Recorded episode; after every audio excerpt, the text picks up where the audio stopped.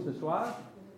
Ce qui nous a bien sûr motivés ensemble, Fred et moi, c'est que lui, comme, comme on le verra très bien toute la soirée, connaît toute la notion de l'occultisme et des puissances ennemies à partir de l'intérieur de son vécu.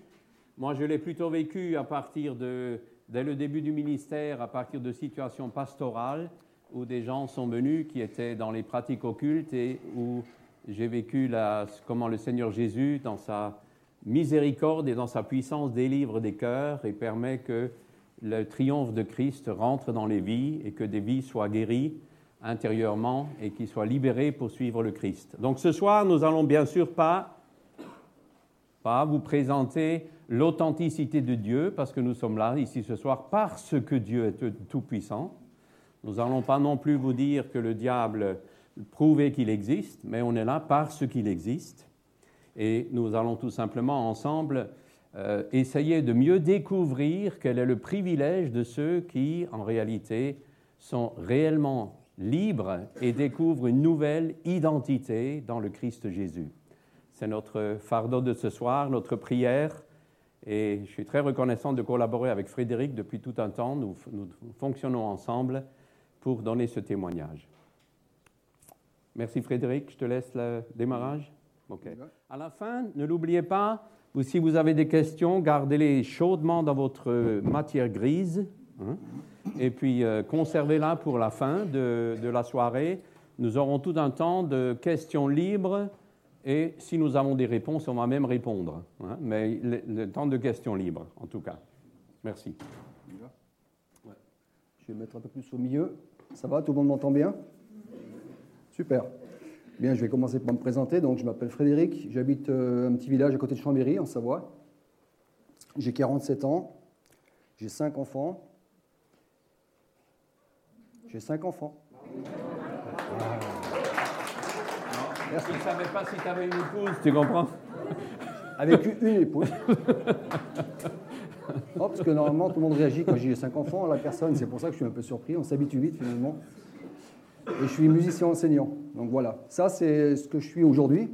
Je vais juste vous rapporter quelques notes d'une personne qui m'a rencontré en 90, 98, un pasteur, évangélique, un pasteur d'une église évangélique à Limoges. À l'époque, j'étais sur Limoges pour les études dans la musique. Je vais essayer de parler doucement aussi, il faut qu'on le dise souvent. Donc je vais vous rapporter un peu ces quelques notes pour que ma présentation soit plus complète. Donc Frédéric est un musicien en perfectionnement dans une école de musique à Limoges. Frédéric est catholique, il adore une icône dont il nous parle beaucoup. Il est assez dépressif et parle de suicide comme ultime solution à ses problèmes. Il se dit persécuté par des visions, des démons qui, lui veulent du mal, le cherchent, le touchent, l'étouffent, l'étranglent. Il pense être quelqu'un de bien et il dit n'avoir besoin de personne pour l'aider. Garçon très arrogant et plutôt agressif. Il n'aime pas être contrarié sur tout ce que, il n'aime pas être contrarié et veut avoir raison sur tout ce qui le concerne. Donc ça, c'est ce que j'étais en 98. Quand je, dis, euh, quand je dis que je vivais des choses comme ça la nuit, souvent on m'étranglait, on me touchait. Est-ce que ça, c'est raisonnable de vous dire ça déjà? Juste le fait de vous dire, ce soir, on va avoir un regard sur le monde invisible. Comment moi, je peux vous parler du monde invisible? D'abord, je, je, pas vous parler du, je vais vous parler du monde invisible, bien sûr. Je ne peux pas tout dévoiler du monde invisible parce que c'est assez complexe. Mais ce soir, j'aimerais vous donner deux points de vue, en fait. Ce que les occultistes pensent du monde invisible, ce que je pensais avant, et ce que la Bible dit du monde invisible. Et mon témoignage, en fait, je vais le dérouler sur toute la soirée. Je ne vais pas vous le donner au début à la fin. Je vous donnerai des, petits passages de mon témoignage toute la soirée. Mais c'est important que je vous donne ces deux points de vue-là. Ce que pensent les occultistes, avec qui les occultistes travaillent. Moi, à l'époque, je travaillais avec des, guides, des guides qui se trouvaient dans l'invisible. Par exemple, il n'y a pas longtemps, j'ai vu une émission à la télé, des, gens qui ont acheté un château en France, au centre de la France, et pour rentabiliser ce château, ils ont, ils ont fait venir un soir une médium. Cette médium était là, Bien sûr, la salle était pleine. Hein. et la médium dit Posez-moi des questions, parce qu'en fait, la médium, la médium était l'intermédiaire entre le monde invisible et les gens qui étaient dans la salle. Et les gens posaient des questions, la médium, elle interrogeait le monde invisible. Et il y a un homme qui était là, et la femme lui a tout expliqué sa vie, en fait. cette femme, la médium, disait qu'elle était en contact avec sa femme, la femme de ce monsieur qui était décédé. Et en fait, elle lui disait tellement de détails que ce monsieur dit c'est obligatoire, c'est obligé, il y a quelque chose dans l'invisible. C'est ma femme qui vous répond. Il y a des détails que personne ne connaît. Est-ce que c'est raisonnable de dire ça ce soir? Ce soir, je vais vous dire des choses peut-être qui vont peut-être un peu vous surprendre ou peut-être parfois même de vous faire sourire, ça arrive aussi. Hein. Mon but n'est pas du tout d'effrayer, c'est important, mais c'est vraiment juste pour nous éclairer sur le monde invisible. Donc j'ai vécu mes premières expériences, je dirais à l'âge de 6-7 ans. 6-7 ans, je cherchais absolument pas ces choses-là. Choses j'ai subi ces choses-là à 7 ans. Quelques, quelques, années plus tard, on m'annonçait que j'avais un don de voyant. Une, amie m'a dit ça et qu'il était temps de me mettre au service des autres. Donc c'est ce que j'ai cherché à faire. J'ai acheté beaucoup de littérature sur le, le, sujet, fréquenté aussi beaucoup les salons de la voyance pour, pour m'enseigner. Donc j'ai commencé aussi, euh, il y avait un salon de la voyance avec Aix-les-Bains. J'allais régulièrement, toutes les années d'ailleurs. C'est là-bas que j'ai acheté mes premiers livres, mes premières cartes. Je travaillais avec, les, avec les, tarots de Marseille. Et je marchais beaucoup par flash aussi. J'avais des flashs. Donc voilà un petit peu mon premier support. Hop, on avance un petit peu.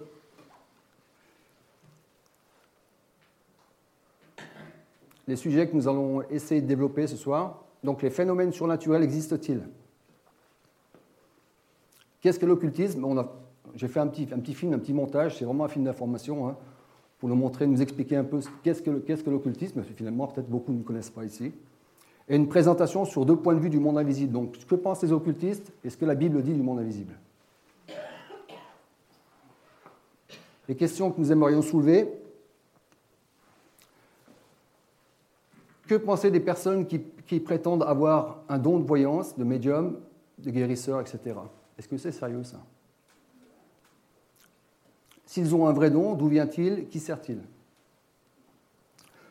Devons-nous prendre au sérieux les personnes qui se disent harcelées par des phénomènes invisibles? Et croyez-moi, j'en rencontre beaucoup. Est-ce qu'il y a un danger à pratiquer l'occultisme ou au contraire, cela est-il bénéfique pour l'homme? Et que nous dit la Bible à ce sujet, sur, ce sujet-là?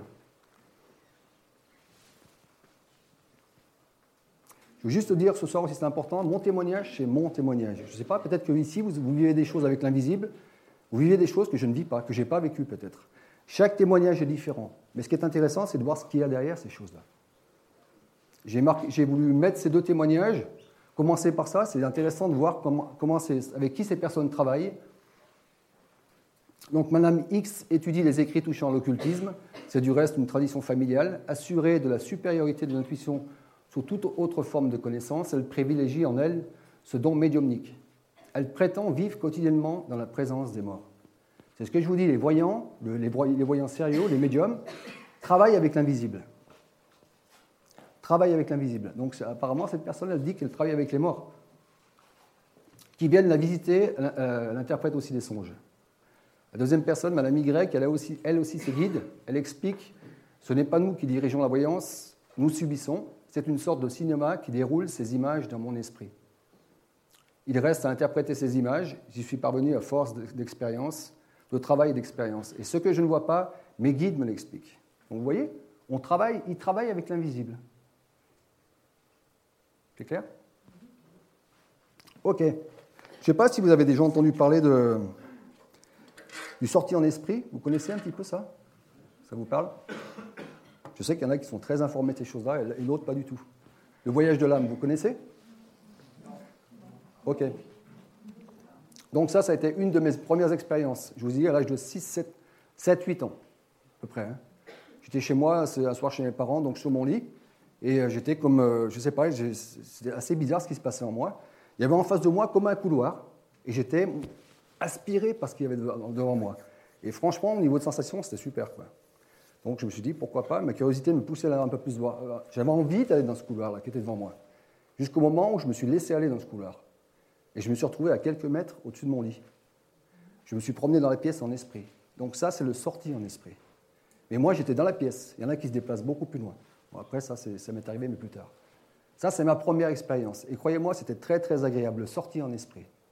Le corps était là, l'esprit était ailleurs. Ceux qui pratiquent ça, en général, il y en a peut-être dans la, salle, hein, c'est souvent les sorciers qui sortent en esprit. Mais moi, à 7 ans, j'ai rien demandé à personne. Je subissais ces choses-là. Mais il y en a qui recherchent ces choses-là.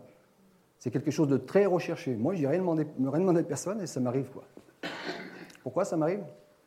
À 7 ans, je ne me suis pas posé les questions. En plus, je vous dis, ma première, ma première expérience était très, très intéressante.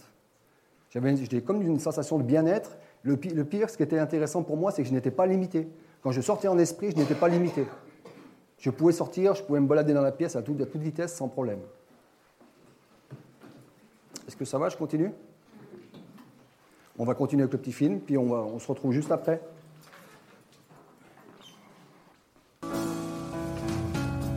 Des méthodes étonnantes, des résultats qui intriguent. Pourtant, les guérisseurs remplissent de plus en plus leur salle d'attente. Alors, le plus courageux, qui c'est qui a été le plus courageux ce matin Aujourd'hui, 40% des Français disent croire en leur pouvoir. Ces guérisseurs seraient plus de 8000 en France à rebooter, pratiquer l'imposition des mains ou soigner par les plantes. Voilà. Vous respirez à fond, soufflez. Pour moi, il n'y a rien de magique. C'est tout simplement du naturel non expliqué. Nouvelle tendance, l'apparition des chamans. Ils mélangent des techniques africaines, indiennes, latino-américaines et celtes et touchent un public de plus en plus large. Ils seraient déjà une quinzaine en France et prétendent communiquer avec les esprits de la nature. C'est la découverte totale. Ça change, comme on disait, euh, cabinet traditionnel. et quand ce n'est pas le corps qui souffre, mais l'âme, certains font appel à des exorcistes. Bien qu'à Paris, chaque année, l'Église catholique reçoit 1500 demandes de rendez-vous pour un exorcisme.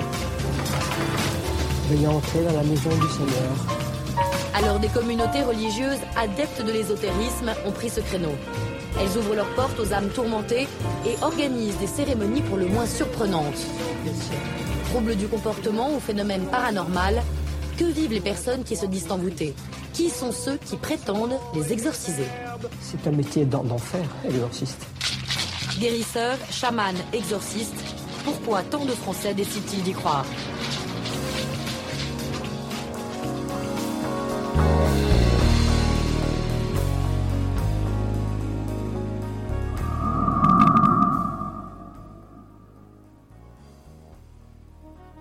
Paranormal et occulte doctrines et pratiques secrètes faisant intervenir des forces qui ne sont reconnues ni par la science ni par la religion et requérant une initiation. Spiritisme. Doctrine occulte qui affirme l'existence des esprits après la mort et admet la possibilité de communication entre les vivants et les esprits défunts. Médium intermédiaire entre le monde des vivants et le monde des esprits, selon les doctrines spirites. Voyant.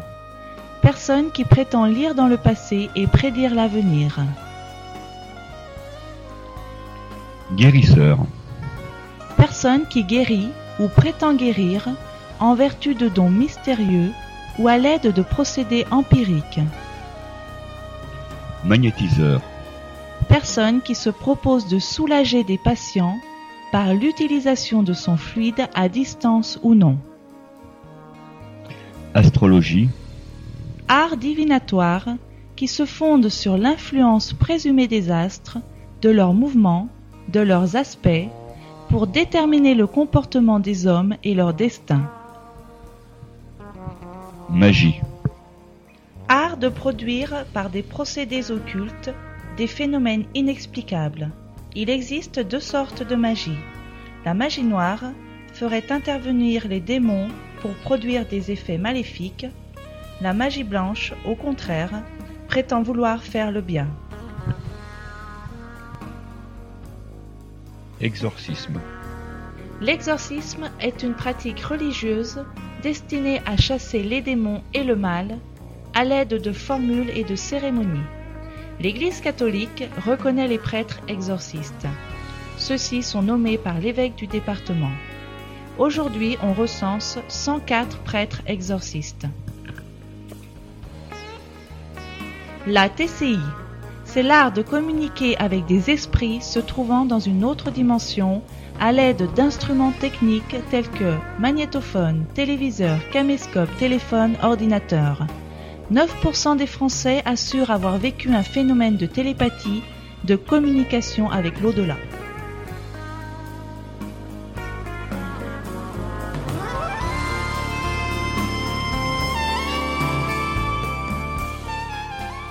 Les activités de la voyance et des séances occultes prévues par le décret 87-528 du 8 juillet 1987 sont classées dans la rubrique artisans et commerçants, mais ne figurent dans aucun répertoire des métiers au ministère du Travail, de l'Artisanat et du Commerce.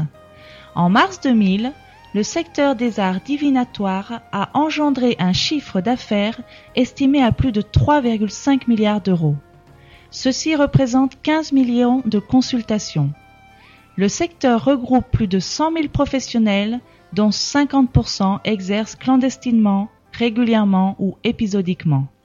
Il y avait 45 000 professionnels déclarés en 2000. 37% des Français croient tout à fait ou un peu aux phénomènes paranormaux, contre 61% qui n'y croient pas vraiment ou pas du tout. Entre 18 et 24 ans, 54% des Français pensent qu'il existe un sixième sens.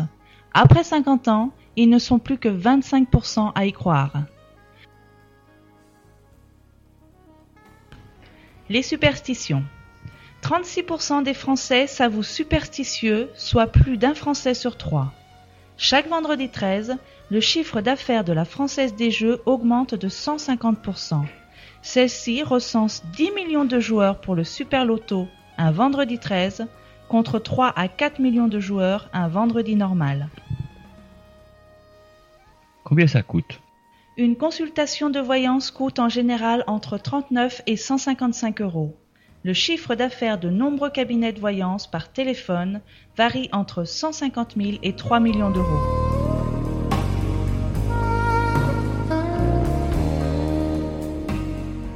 Le paranormal est très en vogue aujourd'hui. C'est pourquoi de nombreuses boutiques spécialisées se développent de plus en plus. Ces magasins ouverts à tous proposent une large panoplie d'articles ainsi que des conseils et des directions suivant les domaines qui nous intéressent. De nos jours, beaucoup de villes accueillent chaque année les festivals de la voyance, dans lesquels se côtoient voyants, médiums, cartomanciers ou astrologues. Ces derniers proposent des consultations accessibles à tout public.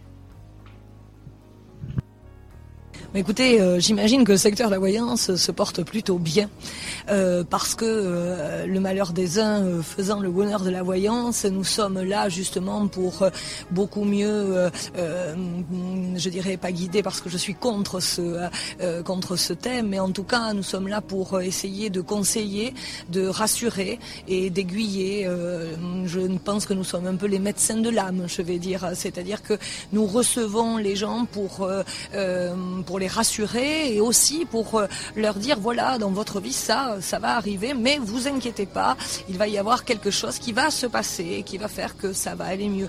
Mais nous ne sommes pas là non plus euh, que je dirais que pour les rassurer. C'est-à-dire il faut aussi prendre conscience que dans une vie on ne peut pas euh, être toujours très très bien. Donc c'est bien aussi de leur faire prendre conscience que s'il y a des événements dans leur vie qui ne vont pas eh bien c'est à eux aussi à être maître de leur destin pardon et c'est-à-dire à euh, vouloir donc euh, ben, changer les choses, hein, changer la donne.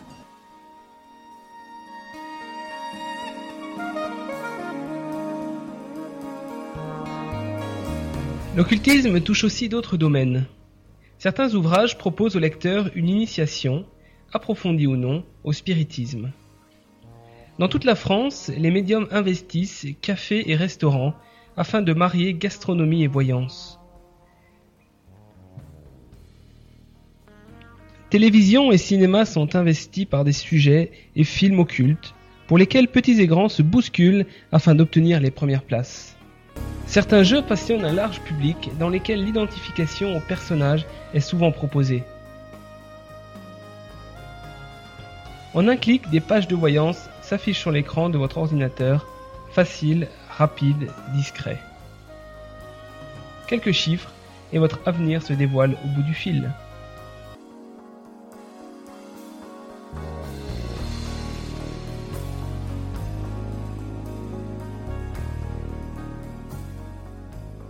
Dans plusieurs foyers, de nombreuses soirées occultes se déroulent entre amis. Toutes sortes de pratiques occultes s'opèrent, soit avec des personnes spécialisées, soit avec beaucoup de maladresse.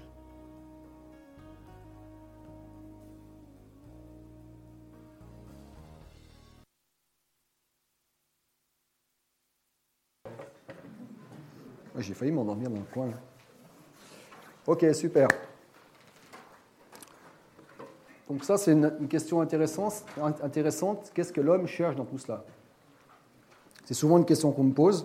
Pourquoi aujourd'hui tant de personnes se tournent vers l'occultisme? Finalement, je dis que la réponse est assez simple. Moi, je pense que les personnes qui cherchent dans l'occultisme ont souvent une grande soif de spirituel. Personnellement, j'ai toujours eu une grande, grande soif de spirituel. J'ai toujours cru en Dieu. Je vous le dis parce que c'est important. Depuis tout petit, j'ai toujours cru en Dieu, en Jésus. J'aimais beaucoup Marie, j'aimais beaucoup les églises catholiques. J'y allais souvent. Pas parce que mes parents me le forçaient d'ailleurs, mais parce que j'aimais ça. Donc j'ai toujours eu une grande soif de spirituel.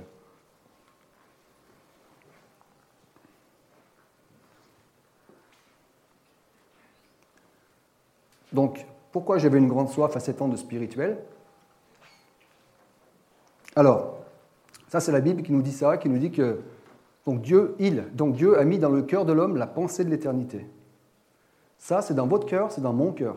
Vous le vouliez ou non, c'est comme ça. Donc instinctivement, l'homme pense à, pense à un toujours. Voilà pourquoi les hommes se tournent vers l'occultisme, les sectes et les religions. Tout simplement parce que quand on a faim, qu'est-ce que vous faites quand vous avez faim? Moi, le premier, j'ouvre le frigo. Quand j'ai soif, je bois. Et en fait, c'est la même chose pour le spirituel. Quand on a soif, il faut répondre à ce spirituel-là. Bien sûr, c'est vrai que euh, certaines personnes, moi j'avais toujours une grande soif de spirituel, d'autres l'ont beaucoup moins, c'est vrai. Mais n'empêche qu'on a tous ça dans le cœur, tous cette, tous cette pensée de l'éternité. Mais il y a un problème. Je sais que peut-être ici ce soir vous ne serez pas d'accord avec moi. Hein. Ça, c'est mon exposé. À la fin, vous avez tout le droit de me dire que vous n'êtes pas, pas d'accord avec moi. Vraiment, hein, vous êtes libre de le dire, il n'y a pas de souci. Donc ça, c'est un petit schéma que j'ai pu faire aussi. Donc Dieu est au ciel, l'homme est, sur, terre. Donc un passage dans la Bible nous dit que, ça va, vous voyez bien, je ne peux pas trop me mettre devant. Ce sont vos fautes qui vous séparent de votre Dieu, ce sont vos péchés qui, le détournent de vous, qui l'empêchent de vous entendre. Donc il y a quelque chose en fait entre l'homme et Dieu. Il y a quelque chose qui empêche, qui, empêche la relation. Et on appelle ça tout simplement le mot péché. Alors je sais qu'on a mis ça à toutes les sauces, et ça ne veut plus rien dire. Donc moi, je vais vous dire, si vous voulez, on met un mur entre Dieu et l'homme. Il y a un mur, en fait, si vous voulez. Quelque chose qui empêche, empêche Dieu, Dieu de nous entendre. Et vous avez vu, on a soif de spirituel, vous et moi. On a soif de spirituel, et on, crie à Dieu, mais il y a quelque chose qui ne marche pas, qui ne passe pas. Ça, c'est ce que la Bible dit. Mais ça ne retire pas notre soif. Donc Ésaïe, c'est celui qui a écrit ce, passage, il nous dit que les relations ou les communications entre Dieu et l'homme sont impossibles. Donc les flèches, hein, c'est l'homme cherche dans l'occultisme, cherche dans les religions, cherche dans les sectes, et on s'arrête ici qu'on ne peut pas aller plus haut.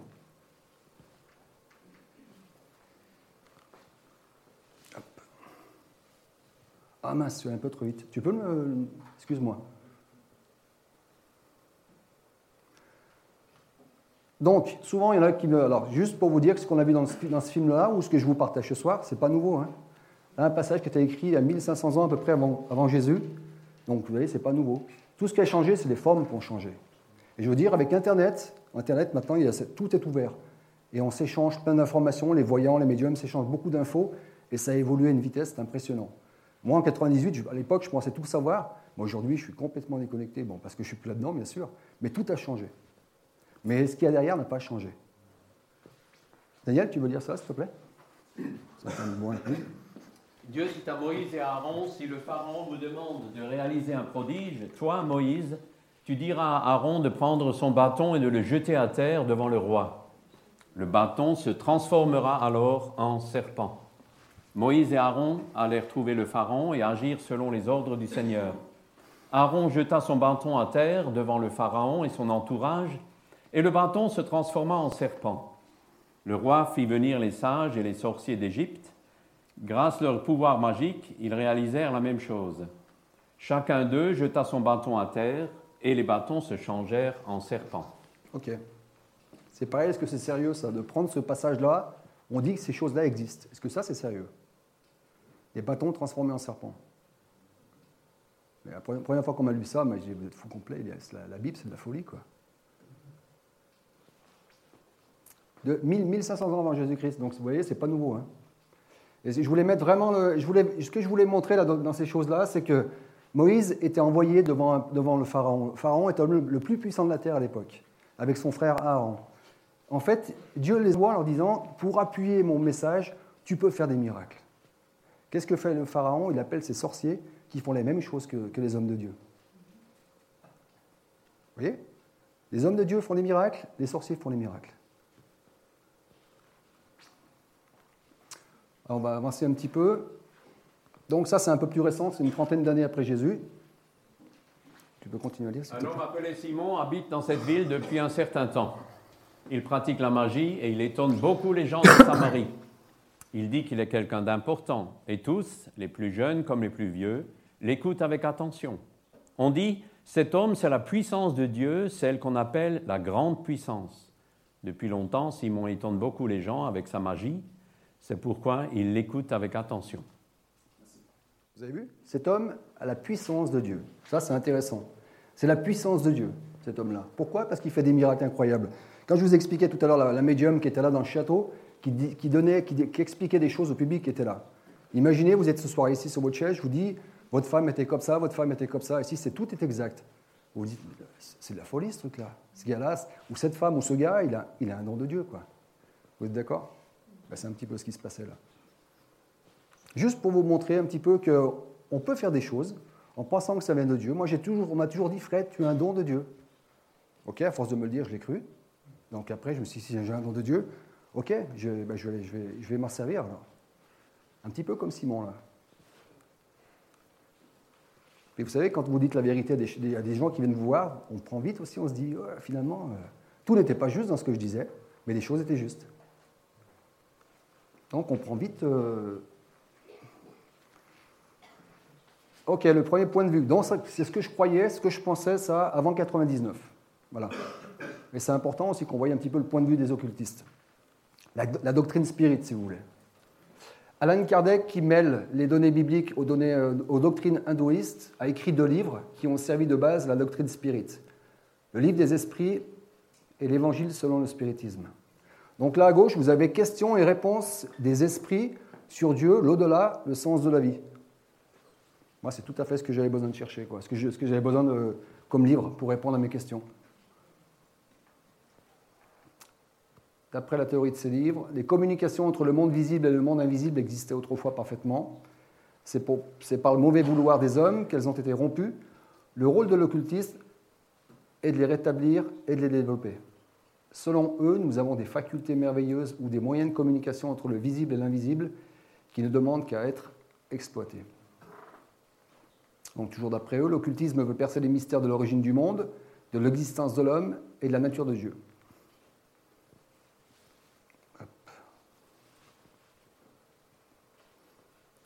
Pour le spirit, l'homme a trois éléments, le corps matériel périssable, donc la chair, une âme euh, spirituelle impérissable, et le périsprit ou le double de l'âme, c'est avec le périsprit que le, le médium peut rentrer en contact avec les défunts.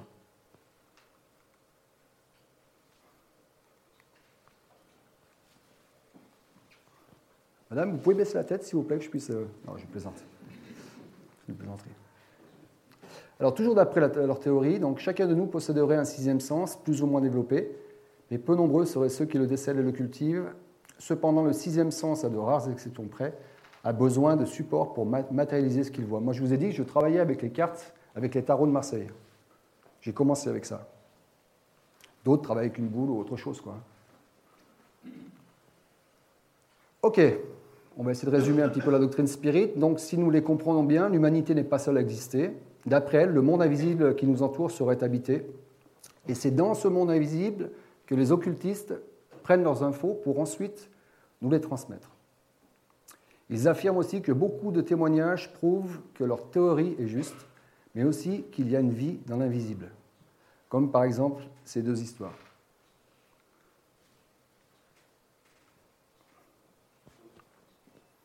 Je sais pas, je vais passer peut-être un peu.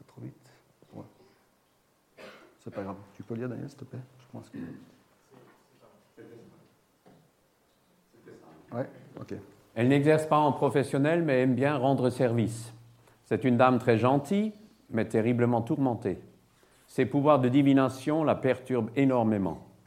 Elle me confie que le plus pénible pour elle, Ce sont tous ces visages de personnes décédées qu'elle voit dans le reflet des vitrines qui la hantent et qu'elle cherche à fuir. Mais vous savez, quand on est voyant, on se dit, moi je vivais aussi des choses bizarres, on se dit, mais c'est normal. C'est ma croix. C'est ce que je devais vivre. Donc on s'habitue à ces choses-là. Enfin, on s'habitue. On, vit avec. Ken, tu peux avancer, s'il te plaît? Voilà, merci. Histoire étonnante d'un couple ayant perdu leur enfant Floris, alors âgé de 16 mois, en août 1983. Cet événement, pour eux, fut bien évidemment tragique.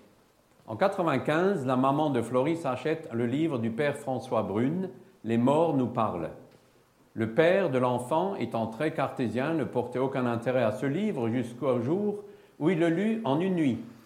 Cette même nuit, du 17 au 18 mai 1995, il tenta l'expérience du magnétophone en se disant Si cela existe, pourquoi pas moi? Son épouse avait déjà essayé à plusieurs reprises sans succès. Il mit donc le magnétophone en marche et durant la nuit, la cassette s'enregistra. Le lendemain matin, à 9h15 très précisément, le couple écouta l'enregistrement. Pendant une dizaine de minutes, rien de spécial, sinon les bruits de la rue. Et puis soudain, un bruit bizarre, comme si quelqu'un faisait un essai micro quand celui-ci n'est pas bien réglé. De nouveau une pause de quelques secondes, puis ceci. Père, avant tout je t'aime, tu es mon Père, mon Père, tu resteras et je t'aime. Mais tu me déçois. Pourquoi tant de mal à maman Etc. C'est intéressant ce passage aussi. on n'est pas là du tout pour accabler cette personne, ces, parents qui ont perdu un petit, qui cherchent euh, quelque part à, savoir où ce petit est parti. On imagine la souffrance des parents quand on perd quelqu'un qu'on aime beaucoup. C'est jamais facile. Je ne suis pas du tout en train de montrer du doigt, les, parents, pas du tout. On constate ce qui se passe. Donc ça veut dire quoi? Qui, qui, a répondu à ce papa? Est-ce que c'est le petit? Imaginez, qu'est-ce que pense ce papa-là? Ok. Juste quatre questions, ou cinq, je ne sais plus. Cinq questions, parce que j'aime bien poser des questions. À qui s'adressent les occultistes dans l'invisible? Donc à des anges, à des esprits de mort, à Dieu, à d'autres créatures ou aux quatre? Sûr que vous avez une idée là-dessus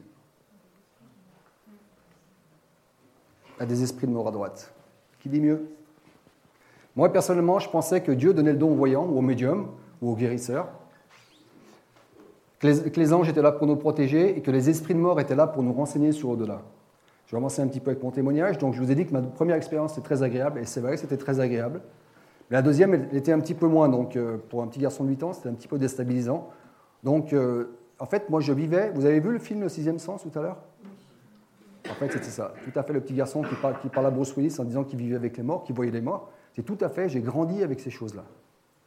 Dans ma chambre, j'entendais souvent une espèce de brouhaha le soir quand j'allais me coucher. Je finissais la plupart de mes nuits sous, mon lit, bien caché sous les couvertures pour ne plus entendre ce que j'entendais. quoi. Donc j'avais une activité autour de moi que personne ne voyait à part moi. Et jusqu'au jour où donc je flippais grave. Ça faisait vraiment peur. Quoi. Jusqu'au jour où deux personnes ont réussi à me rassurer, sont devenus mes habitués, mes habitués de mes nuits. Et euh, ils étaient un soir, je me souviens, entre la fenêtre et le volet chez mes parents. Ils m'ont appelé les rejoindre. Déjà, ça a pris du temps. Ils ont tissé une relation avec moi. On est, devenus potes. Et après, un jour, ils m'ont invité à les rejoindre par la fenêtre, à les rejoindre à la fenêtre et de sauter par la fenêtre. J'ai grandi avec ces choses-là. Et beaucoup de gens, croyez-moi, vivent ces choses-là. Je vous ai dit, je sais que ça peut faire sourire, mais croyez-moi, ça ne me faisait pas du tout sourire. Et beaucoup de gens se taisent parce qu'ils ne savent pas à qui en parler. Donc, est-ce que c'est sérieux ce que je vous dis? Est-ce que j'ai vécu ces choses-là? Oui. Je peux vous le prouver? Non, je ne peux pas vous le prouver. Tout ce que je peux vous dire ce soir, c'est qu'un jour, je vais rencontrer celui qui m'a créé. Je vais rendre des comptes à celui qui m'a créé. Et tout ce que je vous dis, que je rende des comptes par rapport à ça. Et croyez-moi, je n'ai pas envie de raconter des mensonges. Je n'ai aucun intérêt de raconter des mensonges. Ok. Donc c'est intéressant, ce passage est très intéressant. Moi qui pensais que les morts me parlaient, donc la première fois qu'on a ouvert la Bible devant moi, quand je faisais mes études à Limoges, donc pendant mes études à Limoges, il y avait un homme qui me disait qu'il était chrétien. Ok. Moi aussi j'étais chrétien à l'époque. Donc il m'a dit Ah bon, super, t'es chrétien, alors on peut ouvrir la Bible? Ouais, si tu veux. Je ne l'avais jamais ouverte, mais j'étais chrétien. Le fait d'aller à l'église souvent, le fait d'être baptisé enfant, le fait de penser à Dieu, d'aimer Jésus, je me disais chrétien. Pour moi, c'était ça être chrétien. Mais lui, il me disait qu'il avait un livre, le livre de Dieu. La Bible, moi je savais que ça existait, mais franchement, je ne savais même pas qu'on pouvait l'avoir encore. Il m'a lu ce passage-là, parce que je lui avais dit, je lui ai expliqué un petit peu ce que j'y vais. Donc, en effet, les vivants savent au moins qu'ils mourront, mais les morts, eux, ne savent rien du tout. Ils n'ont plus rien à attendre puisqu'ils sont tombés dans l'oubli. Leur amour, leur haine, leur jalousie sont morts avec eux et ils ne participeront plus jamais à tout ce qui arrive ici-bas. Donc ça veut dire quoi? Qui, étaient ces personnes qui étaient dans ma chambre alors, si ce n'est pas les esprits de mort? Donc si ce n'est pas les esprits de mort qui étaient là pour me renseigner sur au-delà, c'était qui ces personnes-là? Avec qui, avec qui cette médium parlait dans le château?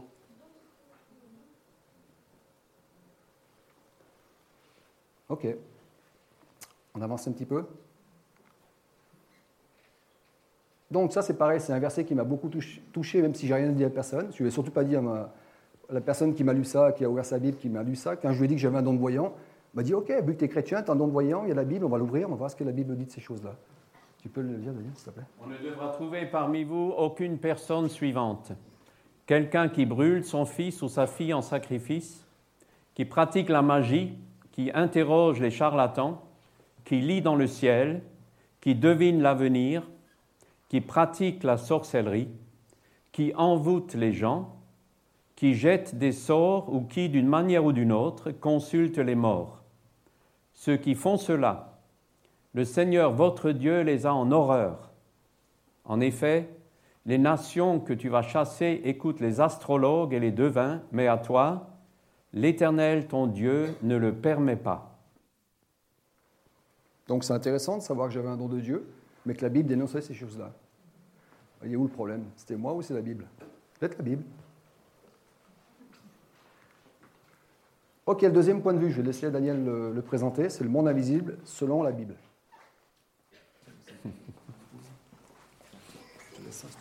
C'est le gauche que tu presses ou? La gauche.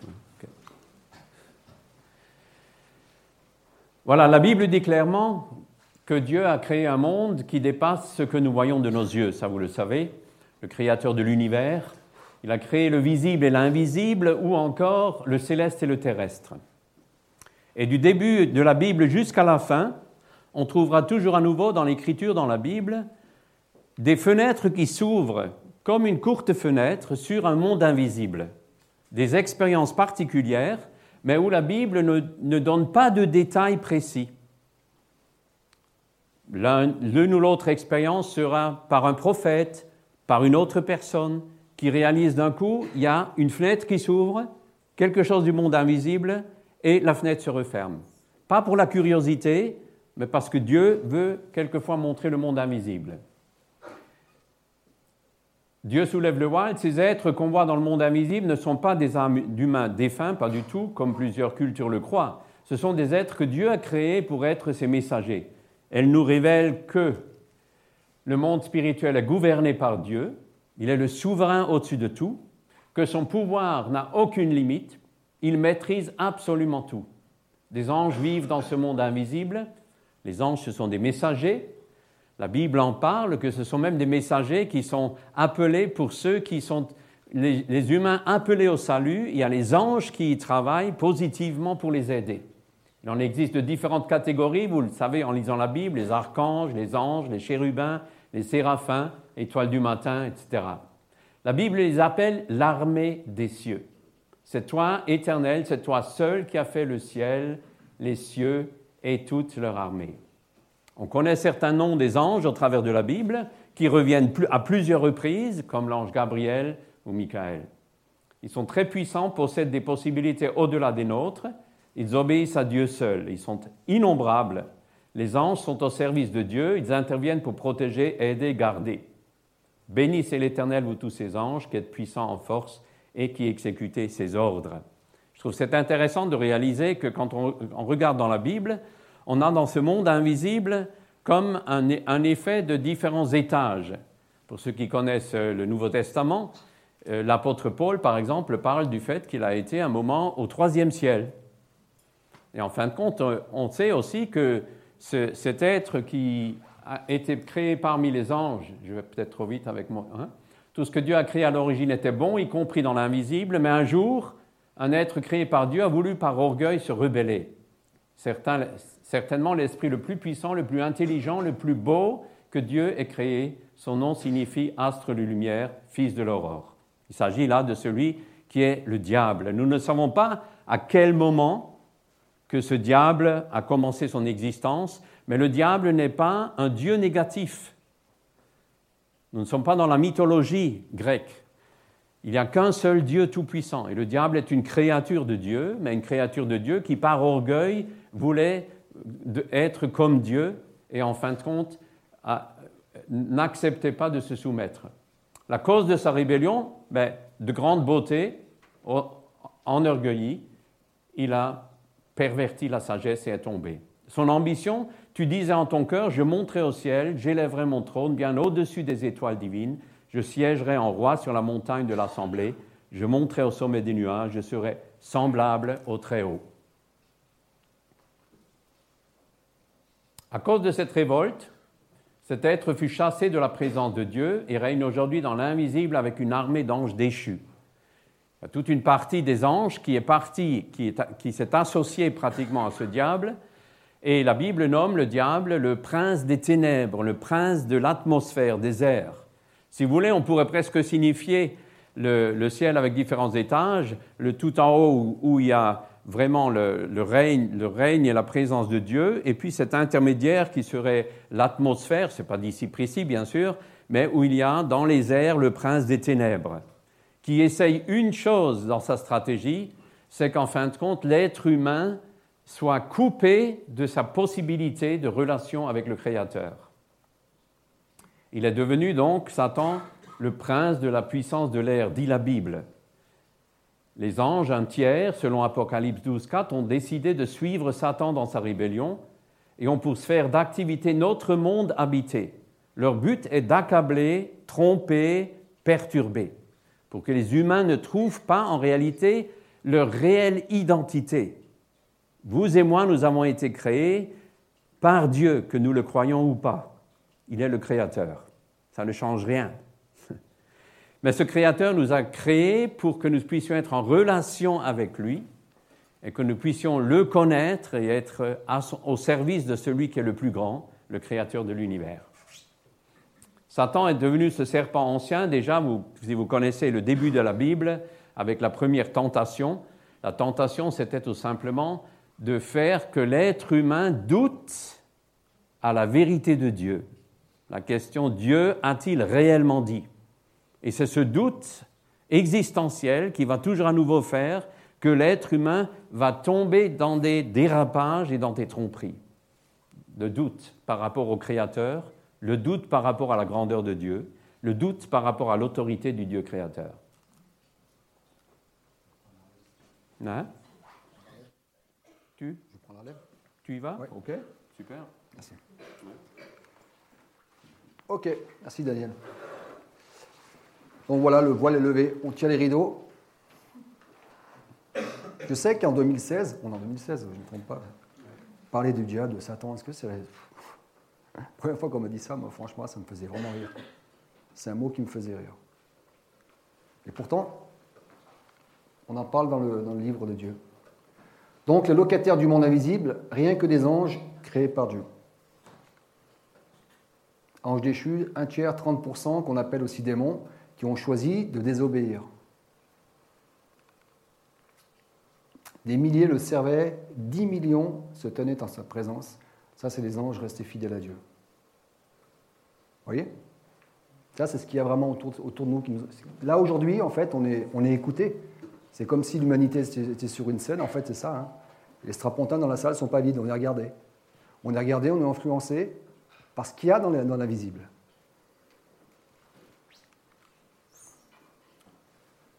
Ça, c'est souvent une question qu'on pose. Alors, si ton Dieu il existe, pourquoi il permet des pratiques occultes? Ça, c'est intéressant. Moi, j'avais une amie, une amie à Chambéry qui était voyante. Elle lisait la Bible tout le temps. Elle était voyante. Elle lisait beaucoup les psaumes. Elle croyait aussi en Dieu.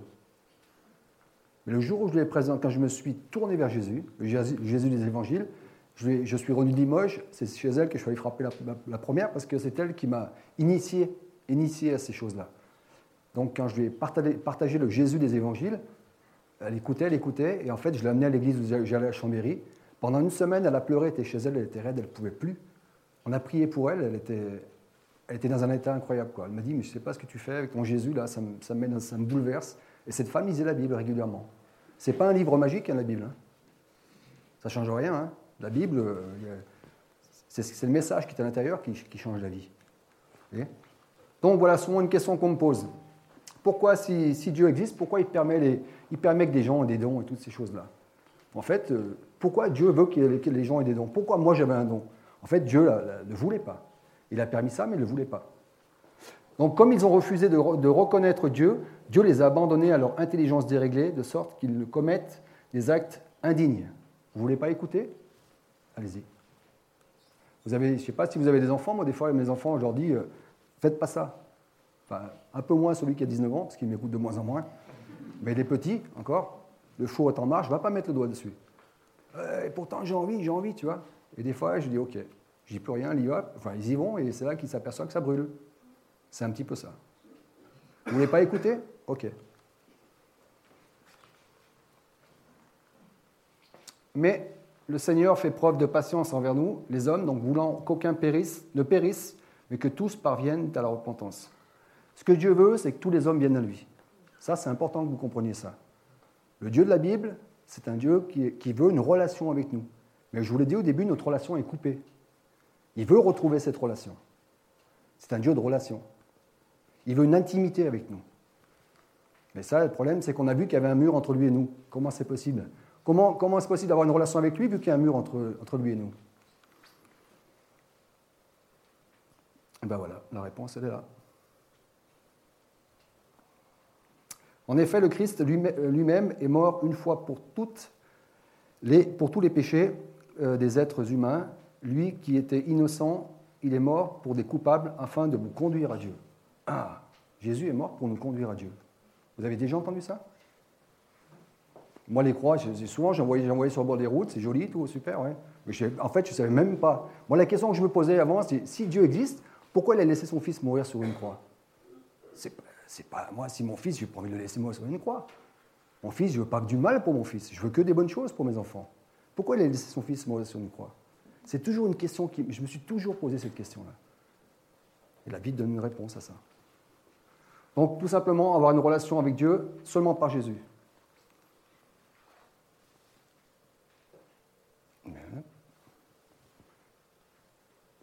Ça avance doucement.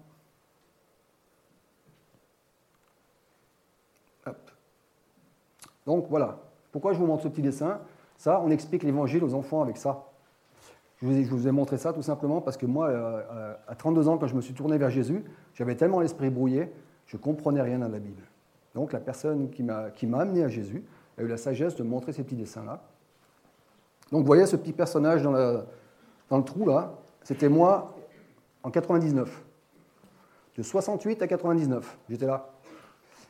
Je vous ai dit que j'avais soif de spirituel. Les, les- gars, les gars qui ont les cœurs blancs là-haut, ce n'est pas des gens parfaits, c'est juste des gens qui ont accepté Jésus dans leur vie. Hein? D'accord? Et en fait, la personne qui était avec moi à l'école à Limoges, là, il y avait quelque chose que je n'avais pas. Il avait, la, il avait la paix. La paix du cœur.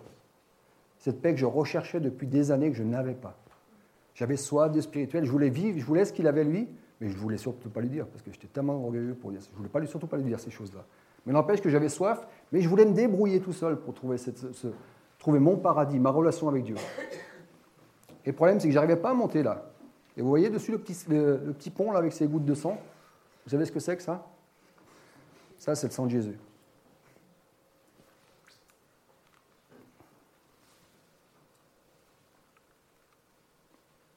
Ok, ça c'est un des versets qui m'a rendu fou quand on m'a lu ce verset.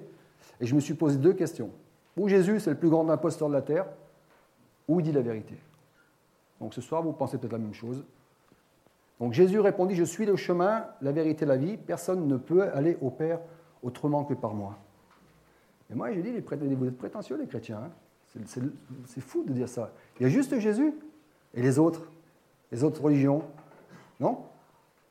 D'après ce passage, juste Jésus. Personne d'autre. Donc, je vais quand même avancer un petit peu avec mon témoignage. Alors, juste pour vous dire, j'arrive dans l'adolescence, j'ai eu une adolescence très très perturbée, avec des gros gros problèmes de santé, des gros problèmes de santé, des gros problèmes. J'ai eu pas mal de problèmes à l'école aussi, notamment de compréhension. Et quand je suis arrivé, je me suis converti à Jésus à 32 ans, j'étais complètement détruit. Quand je dis détruit, j'étais détruit intérieurement, aucune personnalité, détruit, détruit complet. Mais mon adolescence, déjà, je vivais déjà des grosses persécutions spirituelles, mais j'avais appris depuis tout petit à gérer ça. Donc, euh, rien ne marchait en fait dans ma vie. La seule chose qui marchait, c'était le- c'était les cartes. Les gens venaient me voir, je tirais les cartes, ça, ça marchait bien. Mais le reste, rien ne marchait. Rien ne marchait. Donc, euh, j'avais une amie à Chambéry, donc c'est elle qui m'a dit la première fois, Fred, tu as un don, un don de voyant, il faut le mettre au service des autres, il faut que tu l'exploites, tu le mets au service des autres. Et elle a commencé à me guider, cette amie, là, à Chambéry. On est- avec elle, on est allé au centre de la voyance Aix-les-Bains. Et c'est là que j'ai commencé à faire mes premières armes, à acheter des petits livres, notamment le livre, euh, un livre qui s'appelle La vie après la vie, je crois. Et en fait, je, voulais vraiment savoir, connaître les personnes, je voulais avoir des réponses sur les personnages que j'avais dans ma chambre, en fait. Je voulais savoir qui étaient ces personnes-là. Et ce livre parlait de ça. Donc j'ai acheté mes premiers supports de voyance là-bas. J'ai rencontré pas mal de voyants sur Chambéry. Et donc mon ami a commencé un peu à m'initier à ces choses-là. Je rencontre une autre personne sur Grenoble qui avait une amie à Douai. C'est un peu compliqué, mais une amie qui était voyante. Elle me la présente. Et en fait, on est devenus très proches. Mais entre, j'avais décidé de faire reprendre des études dans la musique. Donc je suis parti à Valenciennes. Valenciennes, c'est juste à côté de Douai. Et donc, bah, pendant, mes, études là-bas à Valenciennes, dans la musique, j'étais pas très loin de Douai. Donc j'ai passé beaucoup de temps avec cette personne. Cette personne, cette personne est devenue mon guide spirituel.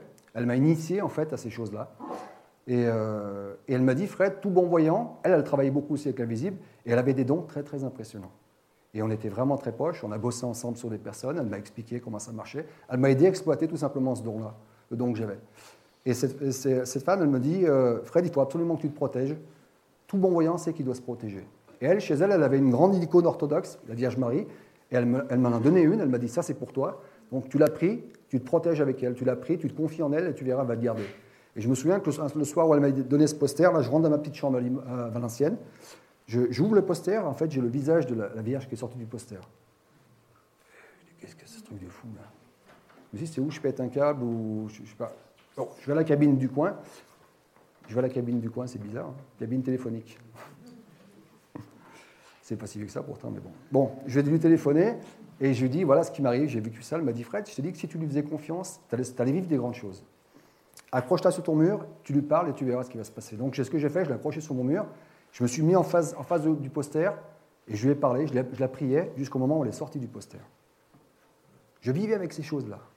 Est-ce que vous vous rendez compte de ça? Et après, elle re-rentrait, qui c'est qui sortait? C'était Jésus. Vous savez, Jésus dans les films qu'on voit là, avec les cheveux longs, la barbe et... Ouais, je voyais ça. Mais c'était normal apparemment. Et je me souviens, quand j'étais avec ma, femme, que je, suis maintenant, j'ai pris ce poster, quand je suis revenu à Chambéry, je l'ai mis dans la chambre, je lui disais, regarde, regarde, elle est là. Elle me disait, quoi, tu es où? Elle ne voyait rien. Bah, j'ai peut-être moi là. Mais elle était là, il y avait un grand, comme un grand couloir blanc, en fait, elle sortait du poster, elle venait jusqu'à moi, et elle re-rentrait dans le poster. Bon, ça c'était euh, donc euh, une formation à Valenciennes, à Douai. Après, je repars euh, dans une autre école à Limoges pour deux ans. La première année, j'ai eu beaucoup de boulot, donc j'ai pas pu toucher aux cartes. J'ai tout mis ça de côté, j'avais trop de boulot. Et la deuxième année, c'était un peu plus cool, donc j'ai ressorti mes cartes. Et c'est là qu'un soir, un soir, je sors tirer mes cartes sur mon lit pour moi. Et ce- cet homme qui était là, ce Suisse qui était là euh, pour la deuxième année, il était euh, avec moi à l'école. Il me dit, Fred, tu fais quoi avec tes cartes? Je lui dis, bah voilà, j'ai besoin d'orientation pour la vie professionnelle, j'interroge mes cartes. Et c'est là qu'il a, il a commencé à me dire, ce petit jeu, il est dangereux pour toi. Fais attention à ça. À ça. Je lui ai expliqué que moi j'avais des flashs, que lui il avait juste un vieux livre. Donc euh, c'est moi qui étais dans le concret, pas lui. Quoi. Mais il avait quelque chose que je n'avais pas, je vous ai dit, c'est la paix. Une grande paix.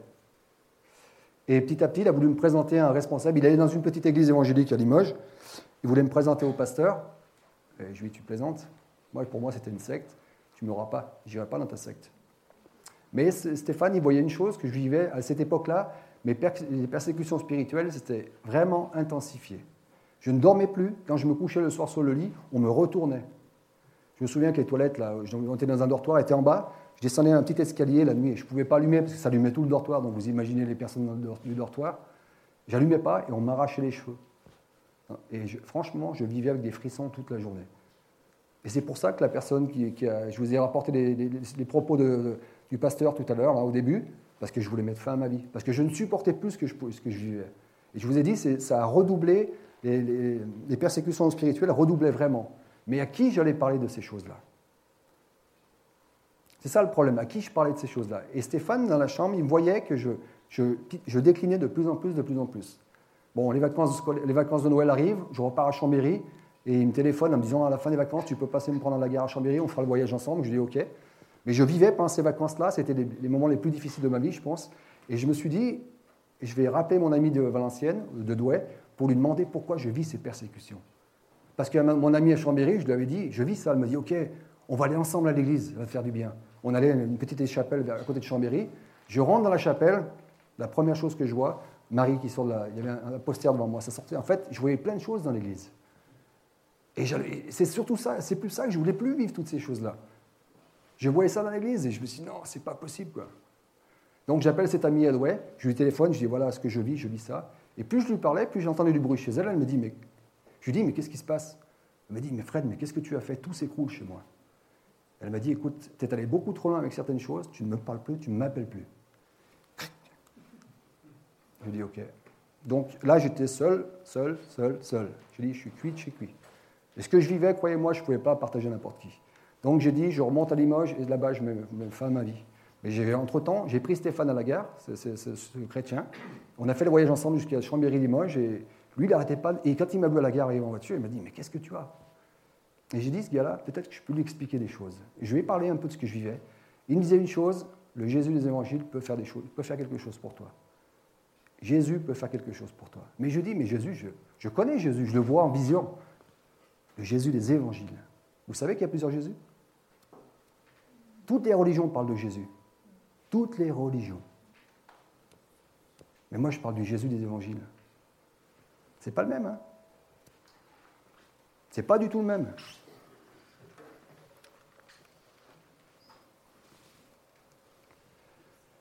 Donc voilà, je suis remonté de mon trou.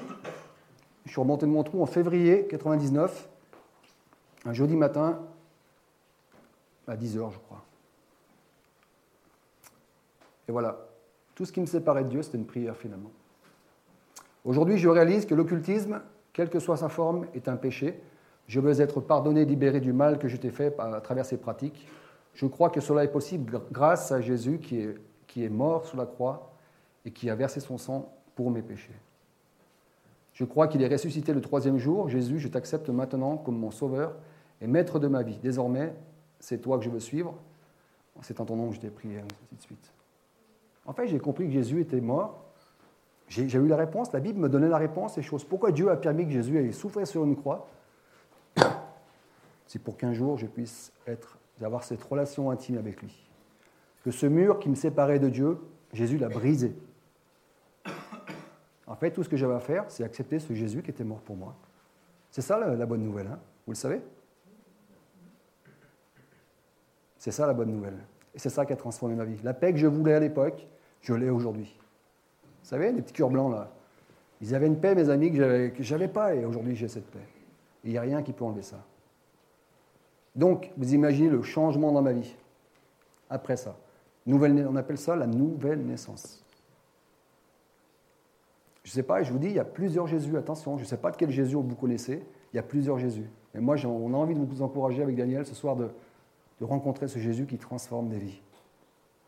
Je sais que tout ce que je vous ai partagé, et c'est de la folie. Je sais que c'est de la folie. Mais, et vous n'êtes même pas obligé de me croire, mais croyez au moins celui qui est dans la Bible. C'est important. Je ne sais pas si vous avez soif de Dieu, mais vous pouvez chercher n'importe où, vous ne trouverez jamais Personne ne pourra vous désaltérer comme Jésus peut désaltérer. Daniel, tu veux intervenir?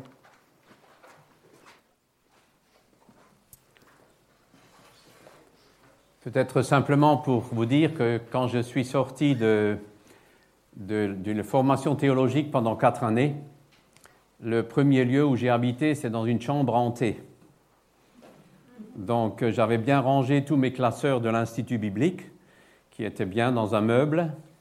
Et dans la chambre, la fenêtre s'ouvrait, tout bougeait, il y avait des pas qui étaient là, mais personne n'était là. Mais des pas la nuit qui passaient et qui repassaient. Et moi, j'étais sous mon drap la nuit euh, et je savais pertinemment que dans mes classeurs, il n'y avait rien écrit de ce qui se passait.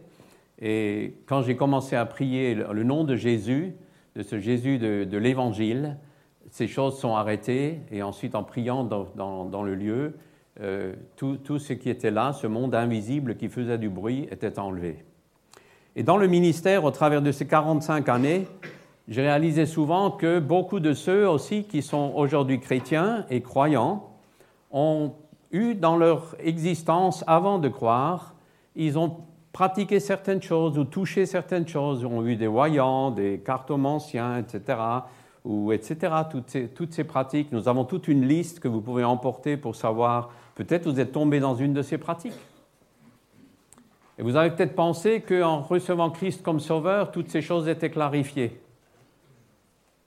En réalité, l'important, c'est de savoir que lorsque nous sommes sous une emprise de quelque chose qui a pris place en nous, d'un esprit qui est un esprit mauvais, il faut un changement de maître dans l'existence pour que l'on puisse découvrir ce qui a été réellement le péché dans la vie, que le Saint-Esprit puisse nous le faire comprendre et qu'il faut réellement une confession de ces pratiques d'avant.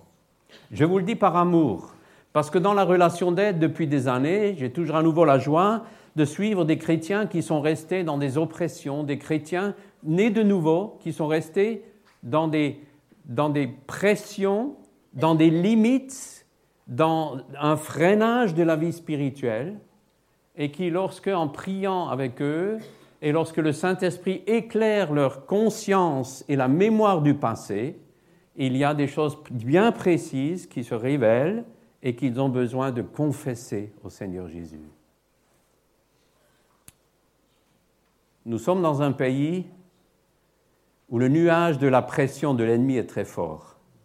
Je me rappelle, pendant un temps, j'étais dans une équipe, euh, comme conseiller dans une équipe d'une mission américaine.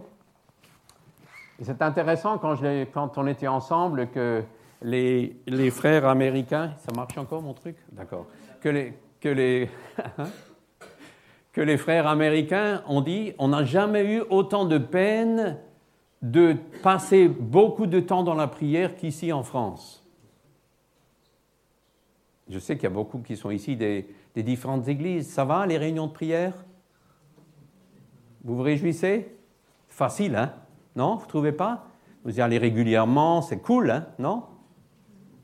Je ne sais pas dans quelle église vous allez. Il y a une pression terrible. Et je pense qu'il y a une pression aussi sur certains qui ne leur permet même pas d'aller à la réunion de prière. Parce qu'il y a souvent des choses dans l'existence qui doivent d'abord être confessées et réglées.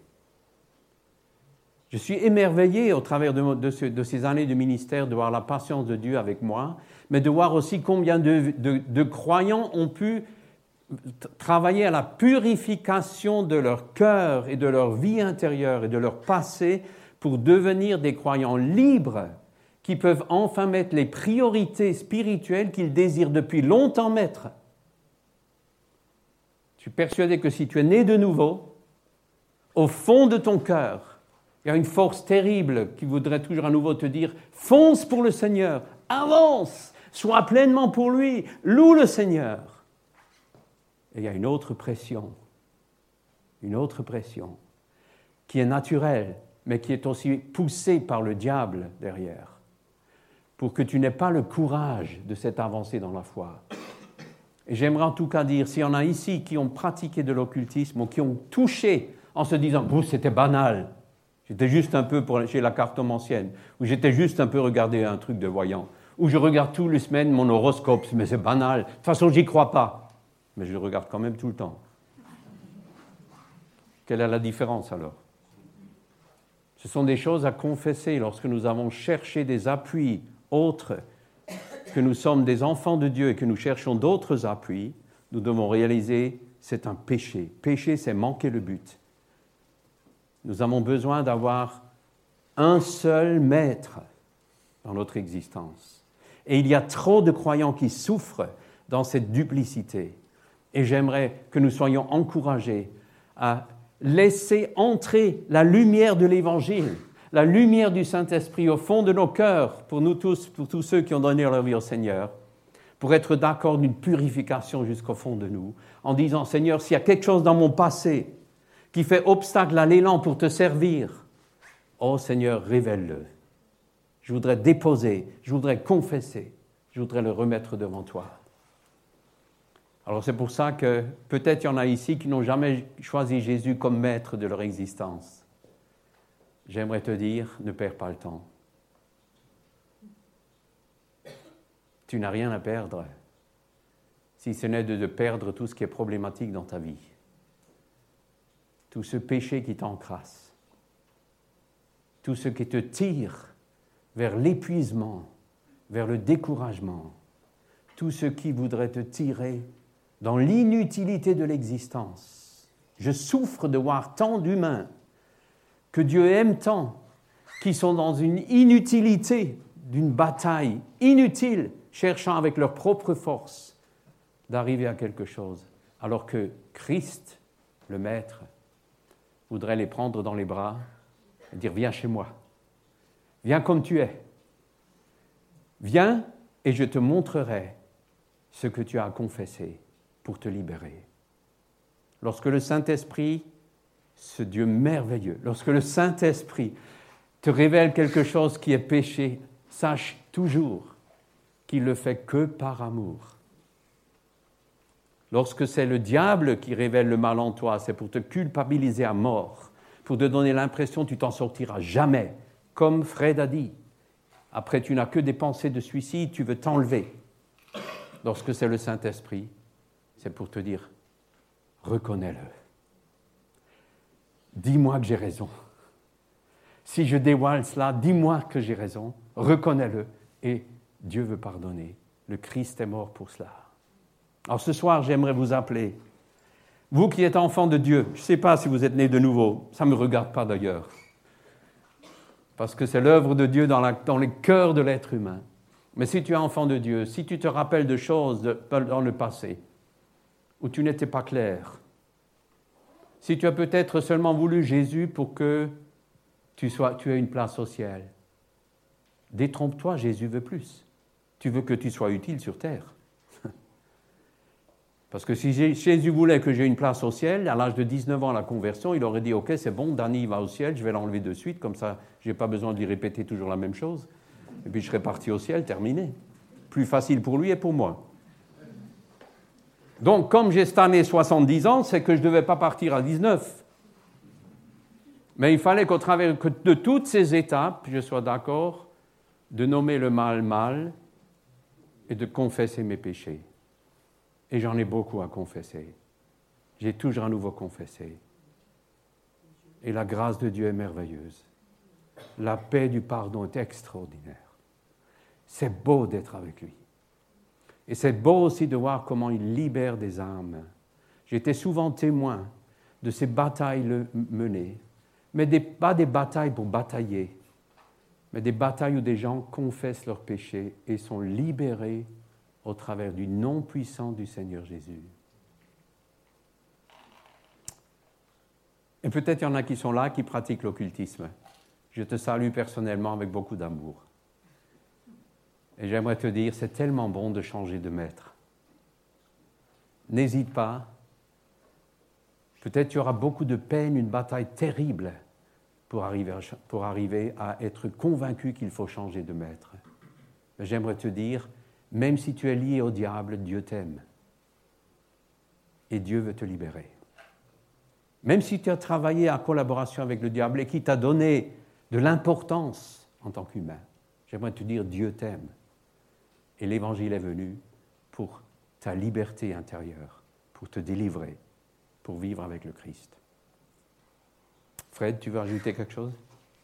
Avancer un petit peu avec les pratiques occultes et puis après on laisse, on laisse les questions. On a presque fini. Après, c'est à vous. Voilà. quelque chose me bloque un peu, mais quoi Donc, quelques exemples des conséquences de l'occultisme dans une vie. Je pense que c'est important de parler de ça aussi. Bruit inexpliqué dans le domicile, problème physique. Hop, je vais aller plus vite. Visitation de l'esprit et étouffement nocturne, donc c'est ce que je vivais aussi. De forts sentiments de présence, angoisse inexplicable pouvant aller jusqu'au délire, pensée blasphématoire, pensée de de suicide, dépression, perversion sexuelle, etc., etc. Et je peux signer en bas. Donc si vous vivez ces choses-là, vous n'êtes pas fou. Je le dis parce qu'on se sent souvent seul. Une info importante, toute pratique occulte nous met en relation avec le monde satanique. On n'a pas le choix. On a touché à ces choses-là. Les forces du mal profitent de notre curiosité naturelle, donc on a soif de spirituel. Bien sûr, vu qu'on a soif de spirituel, ceux qui sont dans l'invisible répondent à ces choses-là. Si nous mordons l'hameçon, nous compromettons notre protection spirituelle. Quiconque met le doigt, le doigt dans l'engrenage ouvre une porte qu'il ne pourra jamais fermer par lui-même. Donc que faire si vous êtes en contact avec l'une ou l'autre forme d'occultisme? Ou comment être libéré des liens tissés par, les esprits dans votre vie La réponse tient en un seul mot, Jésus des évangiles. Donc je ne sais pas si vous avez déjà lu un évangile, ça vaut le coup de le faire. Prenez-en un, lisez, vous verrez. Seule chose un petit peu dangereuse, c'est que ça peut changer votre vie, c'est tout. À part ça. Donc lui seul peut vous libérer et vous débarrasser de tout lien et de toute conséquence avec le monde occulte. Jésus sauve, Jésus pardonne, Jésus restaure. Et ce soir, j'ai à cœur de me. J'aimerais parler, je ne sais pas s'il y a beaucoup de pasteurs dans la salle, mais chers frères, si vous faites des préparations au baptême, parlez de ces choses-là. Vous savez, de plus en plus, les gens qui arrivent dans l'Église, le monde touche de plus en plus à ces choses-là. Ceux qui arrivent dans l'Église, c'est les gens du monde. Souvent, il y a des gens, des gens qui se convertissent, qui rencontrent Jésus, et après, il y a le baptême qui arrive. Moi, je me suis fait baptiser deux, trois, mois, trois mois avant, trois mois après, pardon, ma conversion. Et j'ai parlé de toutes ces choses. J'ai pu confesser ces choses-là. Parce que le, frère à Limoges connaissait bien ce sujet. Mais je rencontre plein de pasteurs. Ce n'est pas du tout pour vous montrer du doigt, c'est juste pour vous encourager à faire ces choses-là. J'étais dans une église, comme ça, le pasteur, je, l'ai encouragé à faire ça. Il m'a dit Oui, mais t'inquiète pas, je le sais, je sais ce que j'ai à faire. Ok. Sauf que cette semaine, été appelé par ce pasteur dans mon ancienne église, c'était mon ancienne église, en disant Je viens de, je viens de baptiser, baptiser une fille qui a des problèmes. Ça fait trois mois que je l'ai baptisée. Ils n'ont pas parlé de ces problèmes-là. Moi, je suis arrivé au bout de deux minutes, je savais qu'elle avait touché à ces choses-là. Je dis ça parce que c'est tellement important. On vient avec des bagages dans la conversion. Si on ne dépose pas ces choses au pied de la croix, on continue à avancer dans notre conversion, ça ne retient pas notre salut. Il y en a plein qui doutent du salut en se disant Est-ce que je suis vraiment converti parce que je vis plein de choses? Mais... Et celui qui est derrière ces choses-là, il, nous met dans la tête Mais tu n'es pas converti, tu es de mauvaise chrétienne, ou ainsi de suite. Je ne plaisante pas. Donc, réglez ces choses avant le baptême. Je vous dis ça avec beaucoup de liberté, faites ce que vous voulez, mais c'est vraiment un encouragement. Et ça, c'est la bonne nouvelle pour ceux qui ont, ont assez attendu. Deux bonnes nouvelles.